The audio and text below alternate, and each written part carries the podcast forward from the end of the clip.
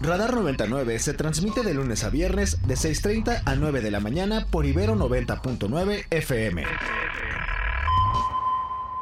Vámonos ahora con Víctor Ramírez, es vocero de la plataforma México Clima y Energía y experto en temas de seguridad, a quien de, seguridad, eh, de energía, perdón, a, quien acudimos siempre que hay temas de esta naturaleza. Víctor, ¿cómo estás?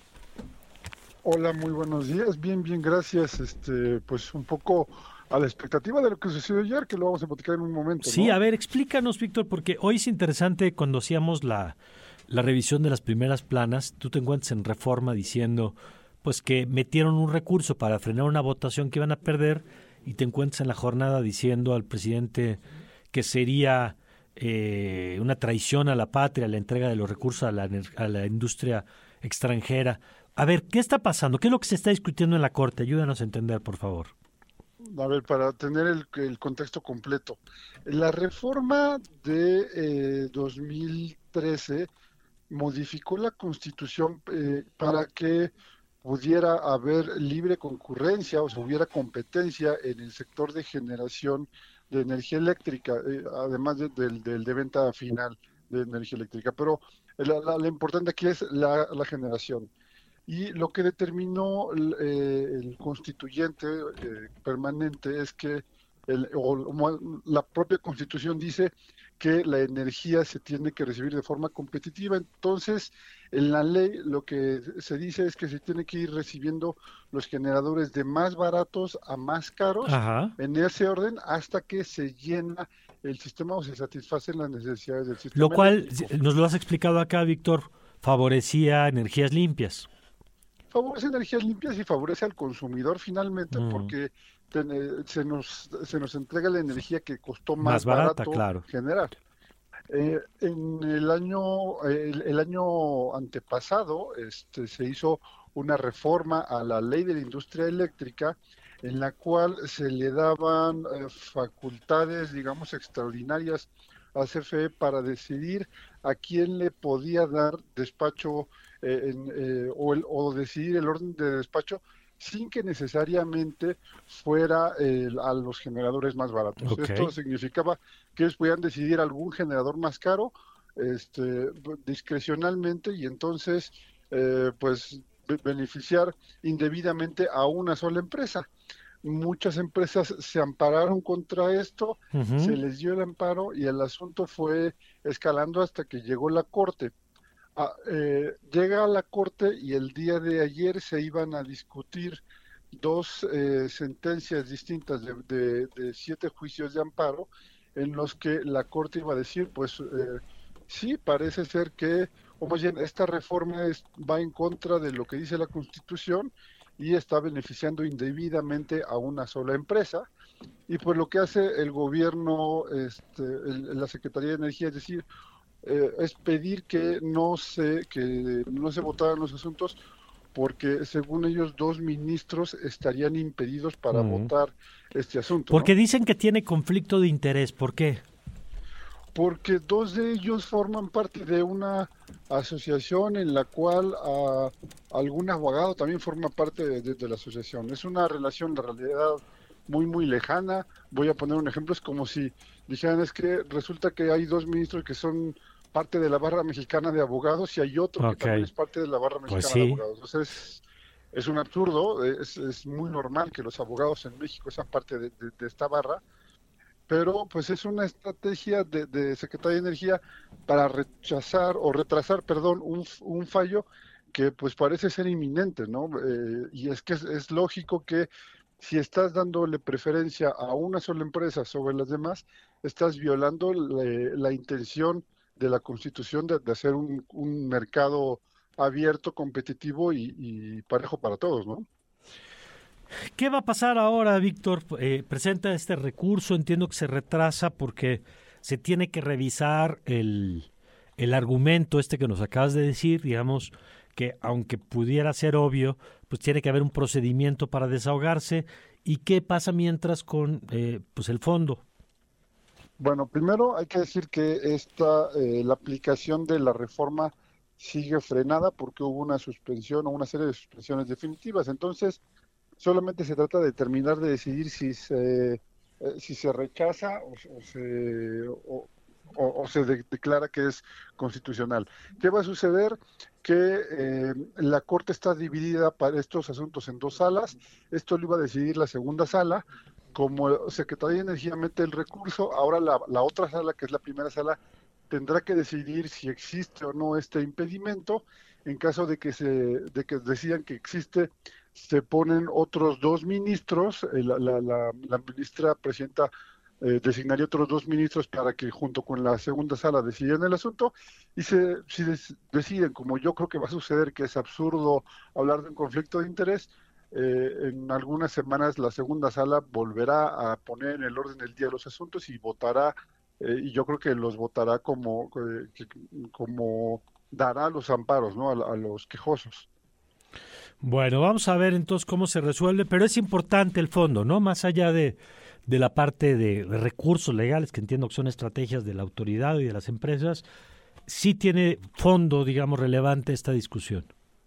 Tiene bastante fondo y solamente para poner en contexto de qué tan importante es, recordemos que siguen ahí algunas eh, consultas al Tratado de Libre Comercio con Estados Unidos y Canadá y una de las principales quejas, bueno, una de las cuatro quejas que hizo el Estado norteamericano es justamente que eh, esta reforma a la ley de la industria eléctrica, además de ser inconstitucional, eh, viola el espíritu del, Tratado de Libre Comercio con Estados Unidos y Canadá. Entonces, la realidad es que este fallo le permitiría al propio gobierno federal cosas de cosas curiosas, decir, eh, ya no está esta reforma y, ya hay una queja menos del gobierno norteamericano en el, en el ámbito mm. del TEMEC, ¿no? Ya.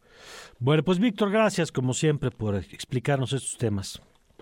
Un gusto platicar contigo y con tu auditorio. Igual, Víctor, gracias. Víctor Ramírez, eh, aquí usted puede seguir y le recomiendo que además lo haga a través de arroba VicFC7. Así es Mario y son 8 de la mañana con 30 minutos. Vamos a un corte muy breve, pero al volver vamos a platicar de lanzamientos interesantes de Meta y Facebook y por supuesto estará con nosotros Sergio López para que nos cuente de qué van estos lanzamientos y por otro lado en nuestra mesa de análisis el fentanilo, una crisis, una crisis ignorada. Estamos en Ibero 90.9, ya regresamos. Radar, radar, radar por Ibero 90.9. Regresamos.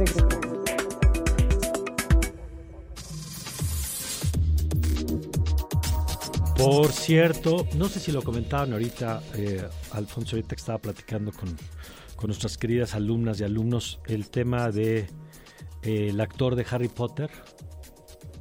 ¿No lo han comentado? No. No, pero acaba de fallecer. Falleció el, el actor que interpretaba a Voldemort, si no me equivoco. A, a ver, ¿quién? Sofía.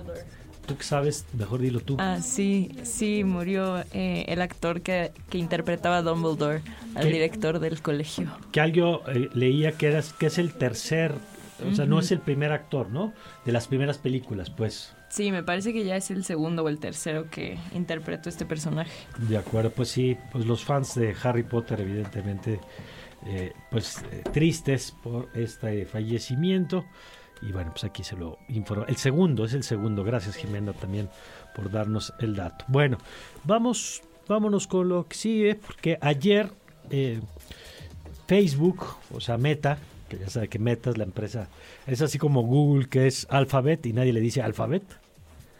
y todo el mundo lo conoce como Google. Bueno, pues Meta, que es Facebook, pero es Facebook, es Instagram, es WhatsApp, Ayer presentó en su evento anual pues nueva tecnología, sobre todo la, la puesta en práctica de temas de inteligencia artificial y fotos y entonces para que sepan ustedes ahora con qué nos vamos a entretener, le pedimos a Sergio López que eh, entrara desde hoy para que nos contara. Querido Sergio, ¿cómo estás? Me da mucho gusto conversar contigo siempre y bueno, pues ahora eh, desde jueves.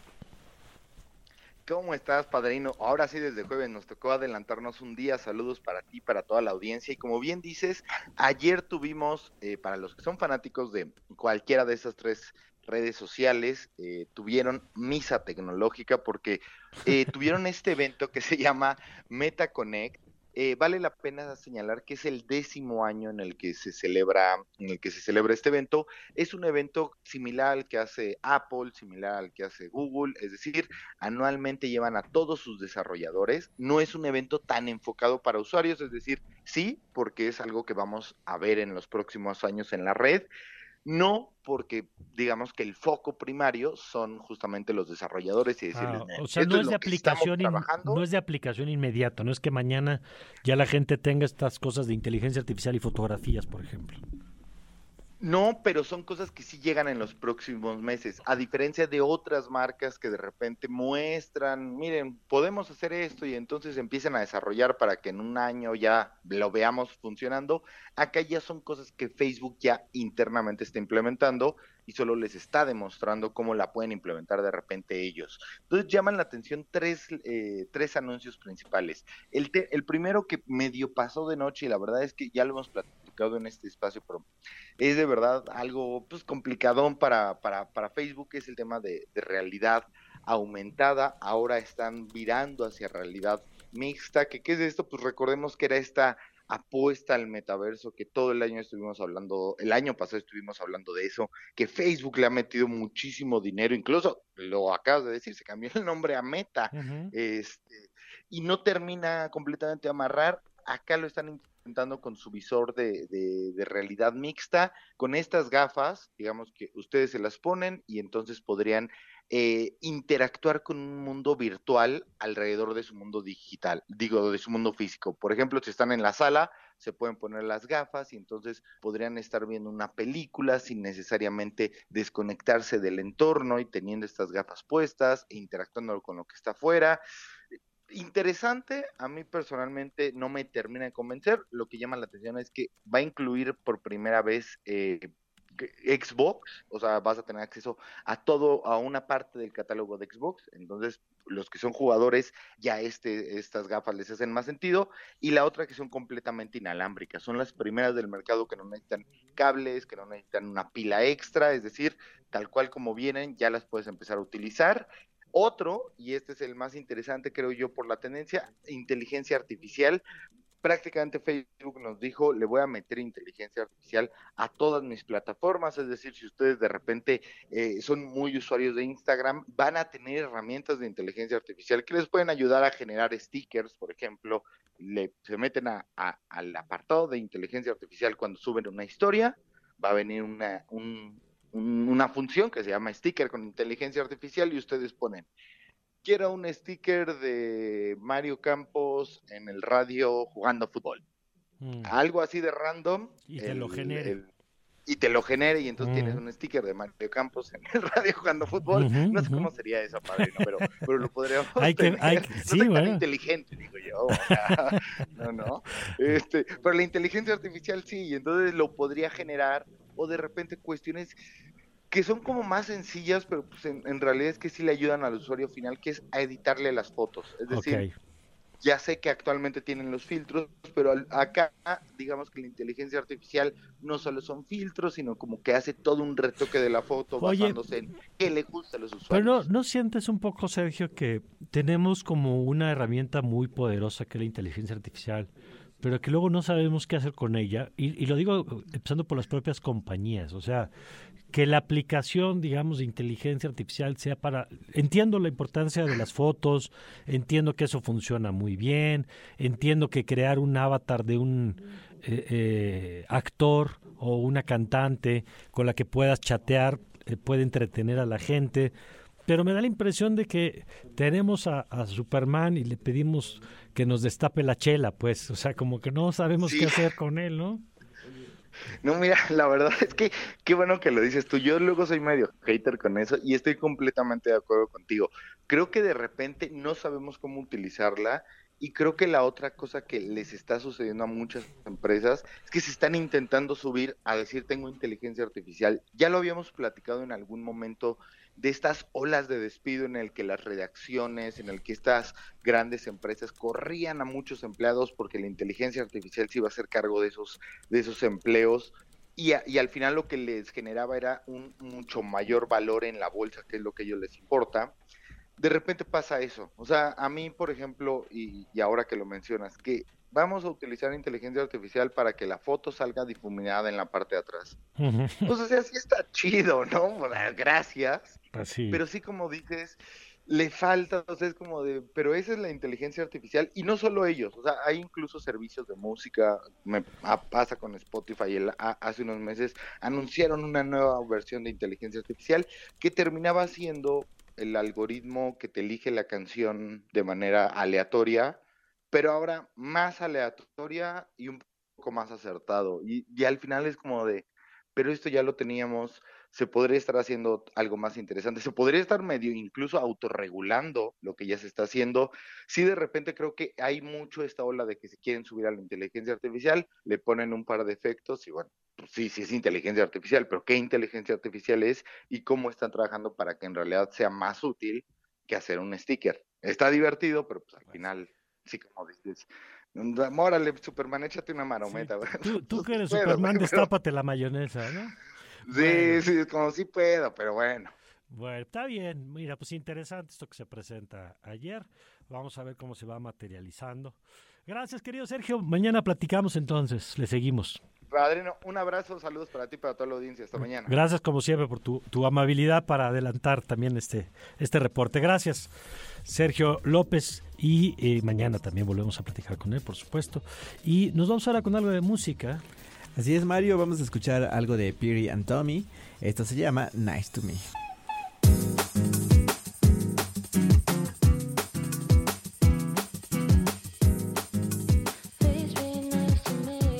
Escuchando esta participación de Piri and Tommy con este tema Nice to Me. Y así es como llegamos a nuestra mesa de análisis, querido Mario. Sí, vámonos a la entrevista, a nuestra mesa por cierto, saludos a Alejandro Esteves, a una Juana Pérez también que nos acompañan, gracias. Y vámonos porque eh, en, Gato, en Gato Pardo se publicó un trabajo muy interesante de Rafael Cabrera y de Daniel Anguiano a propósito del fentanilo y ya tenemos a, a Daniela en la línea que además a, Daniela además de ser periodista y egresada de aquí del Ibero, está, eh, ha sido colaboradora aquí en Daniela en, en Ibero 99. Así que bienvenida a casa, Daniela. Hola Mario, mucho gusto de estar de vuelta y gracias por el espacio. ¿Tú juegas de local aquí? Este, sí, sí, sí, hubo, tuve mi paso ahí por 99. Pues muy bien, yo digo que una vez que pasó uno por aquí, ya siempre es de aquí. Sí, por supuesto, por supuesto. Bueno, a ver, cuéntanos por favor de este trabajo. Eh, eh, el tema del fentanilo que lo hemos escuchado en las campañas del gobierno federal, en estos spots que aparecen eh, en los medios, este, pero ustedes se dieron a la tarea pues de ir a documentar y a reportear lo que se está viviendo en la frontera norte y pues muy impactante lo que encontraron, Daniela.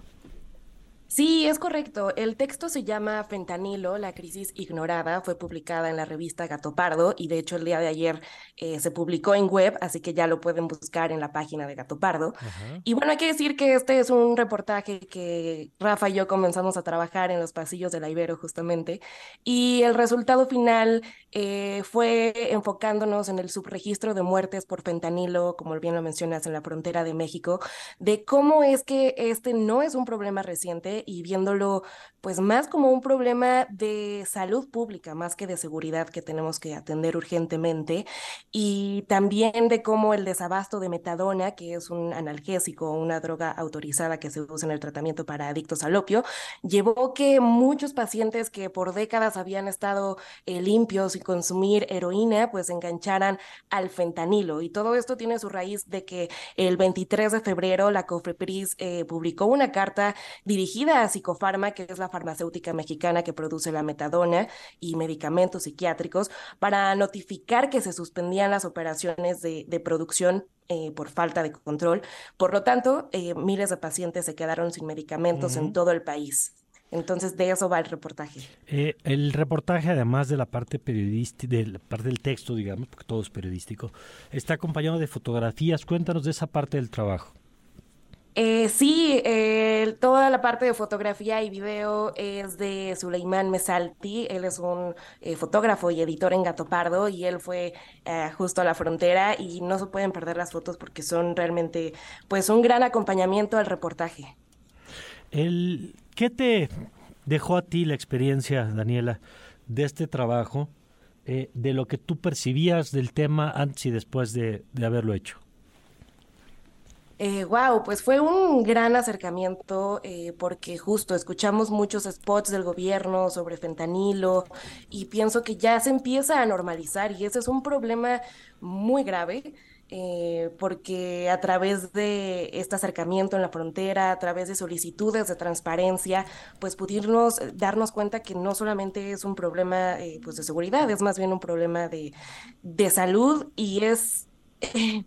pues un problema muy fuerte que las autoridades no están atendiendo, porque como menciono, estos pacientes se quedaron sin su, tratamiento y muchos recayeron al fentanilo, otros han muerto y otros no sabemos qué pasó con ellos. Entonces, eh, me quedo con eso. Está también ya con nosotros Rafael Cabrera, profesor aquí, periodista, quien me da mucho gusto saludar. ¿Cómo estás, Rafael? Hola Mario, muy buenos días, buenos días al auditorio, una disculpa aquí por el retraso no, no, no, te preocupes, aquí ya estábamos conversando con Daniela. Oye, y quería preguntarte lo mismo que, que, nos contaba ahora Daniela, pues de lo que significó tu experiencia en este trabajo, en el antes y después, pues de haber visto en primera fila los efectos de este tema. Pues eh, Mario, empezó la idea eh, eh, en el aula de la Ibero, ¿no? en el semestre pasado, de ver pues lo que se estaba diciendo, ¿no? Públicamente desde la mañanera, de decir que pues no está pasando nada, que es un problema más de Estados Unidos, y fue de, bueno, vamos a revisar. Y lo primero que hicimos fueron revisar pues los reportes forenses, ¿no? En los, al menos en los estados fronterizos. Y nos dimos cuenta que desde origen había un problema porque cada uno está contabilizando o no eh, con diferentes criterios. ¿no? Lo que encontramos, por ejemplo, en Baja California fue que hay un programa piloto en Mexicali y Tijuana donde apenas se están identificando y hasta junio van 450. En caso, por ejemplo, Tamaulipas o Chihuahua, no llevan contados. En Chihuahua llevan uno, a pesar de que tienen Ciudad Juárez, que es una de las ciudades pues, con problemas de consumo de drogas intravenosas más grandes. Nuevo León lleva centenares, entonces hay una disparidad y eso pues obviamente refleja un subregistro. Y eh, a eso se suma el asunto de la metadona. Entonces, pues eh, genuinamente antes y después, atendiendo muy concretamente a tu pregunta, pues lo que estamos viendo es que es una total desatención por parte de las autoridades y que incluso ellos mismos agravaron el problema al haber suspendido la producción de metadona, porque mucha gente que ya se había rehabilitado, que además esto es importante porque la, heroína es una de las adicciones más potentes que existen en el mundo, gente que ya había reconstruido su vida, y no solo ellos, sino su entorno familiar, amigos, todo, que se había reconstruido, eh, quedaron abandonados por el gobierno, por este gobierno, y lo que tuvieron que hacer ante no tener esta metadona que es, digamos, un sustituto que podríamos decir que es como la insulina para los diabéticos, por así decirlo de manera simple, pues se fueron al mercado negro a conseguir fentanilo y hay gente que se está muriendo, hay gente que sufrió sobredosis. Entonces es una doble crisis paralela lo que encontramos. Eh, Daniela, Rafael, muy buenos días. Les saluda Alfonso Cerqueda. Eh, en el reportaje mencionan que México está ciegas sobre este problema real de adicciones, precisamente por esto que nos comentan, por la forma de contar, por las metodologías. Pero en términos de solución, una solución pública, también me imagino que debería tener características muy específicas ante un problema, pues diferente, digamos, en este tema de, de drogas, de adicción y sobre todo porque, bueno, sin saberlo, mucha gente se engancha también. Pues eh, lo, que encontramos es que se está, digamos, eh, popularizando tanto el fentanilo en el que en un sentido de que a veces hasta los dealers, y es lo que nos cuentan los activistas, se llegan a confundir, ¿no? Eh, al momento de la venta. Entonces, pues los relatos son muchos, ¿no? hay, un caso que fue muy público de un policía judicial que pensó que estaba consumiendo cocaína y era fentanilo. Lo encontraron con una sobredosis así en su patrulla en las zonas eh, norte de, Tijuana. Y como esas historias, los eh, paramédicos eh, y más nos han contado un montón, ¿no? O sea, gente que estaba en fiesta y pensaba, ah, me voy a meter una tacha, 10 personas caen. una pijamada de unas chavitas así de, ah, vamos a probar coca por primera vez, pum, todas, fentanilo, ¿no? Entonces, se está volviendo una cosa en la que ya incluso no hay un control y tampoco se trata de generar pánico, porque ellos mismos dicen, no, no se trata de eso, no es que todo tenga fentanilo, pero el problema es de que pues en, justo en ese momento no sabemos, ¿no? ¿Qué pueda tener, qué no pueda tener? Han encontrado en los estudios pues que si eh, hay cristal, metanfetamina, que lleva un poco de, de, de fentanilo, ¿no? Entonces están haciendo mezclas Y pues precisamente como es una droga de producción pues ilegal, de una producción sin control sanitarios, pues genuinamente no se puede saber qué es lo que están consumiendo las personas. Bueno, pues qué fuerte lo que se está viviendo, eh, Rafael, Daniela. Importante documentar esto porque pues es uno de los fenómenos más fuertes que está presentándose en Estados Unidos. Creo que eh, yo quisiera nada más recoger también esto que apuntaba Alfonso Daniela, la importancia de tener información documentada al respecto, pues para poder elaborar política pública en serio, ¿no? Sí, es correcto. Lo que mencionaba de que vamos eh, a ciegas es porque desde 2016 no se aplica la encuesta nacional de adicciones, entonces ni siquiera se menciona el fentanilo en esa en los resultados de esa encuesta. Entonces no tenemos datos duros o verídicos acerca del consumo de fentanilo en México.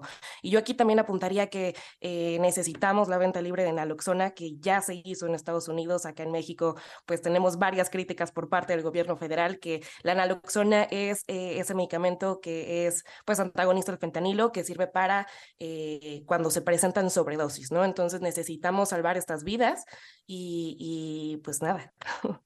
Pues felicidades por este trabajo, Daniela, Rafael, y gracias por compartirlo con nosotros. Muchas gracias. Muchas gracias por el espacio. Gracias, gracias a los dos. Daniel Anguiano, periodista, ex colaborador aquí en 99, eh, egresada de Libero. Rafael Cabrera, también profesor acá, periodista, por supuesto. Y los puede seguir con sus nombres a los dos, a Dani Anguiano, guion bajo, y Rafa, Raf Les Cabrera. Muy bien, pues ahí está, para los dos. Eh, ¿Con qué vamos? Aquí lo que se echan un volado de y Alfonso. Vámonos a un tema musical de Romy, como ya se los platiqué, ahora está haciendo pues su solo. Y pues esta canción se llama Lifetime.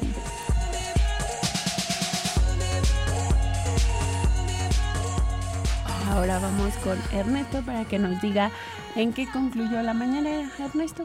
Pues todavía no concluye mi querida Sofi, eh, perdón, este Denise, pero bueno, lo que nos está diciendo el presidente es que ya se refiere hace un momento a lo que sucedió en Zacatecas y a la pues la tragedia que viven las siete familias de estos jóvenes, uno de ellos que sobrevivió, pero los otros seis que, fallecieron. Esto fue lo que dijo el presidente hace unos momentos en la conferencia mañanera.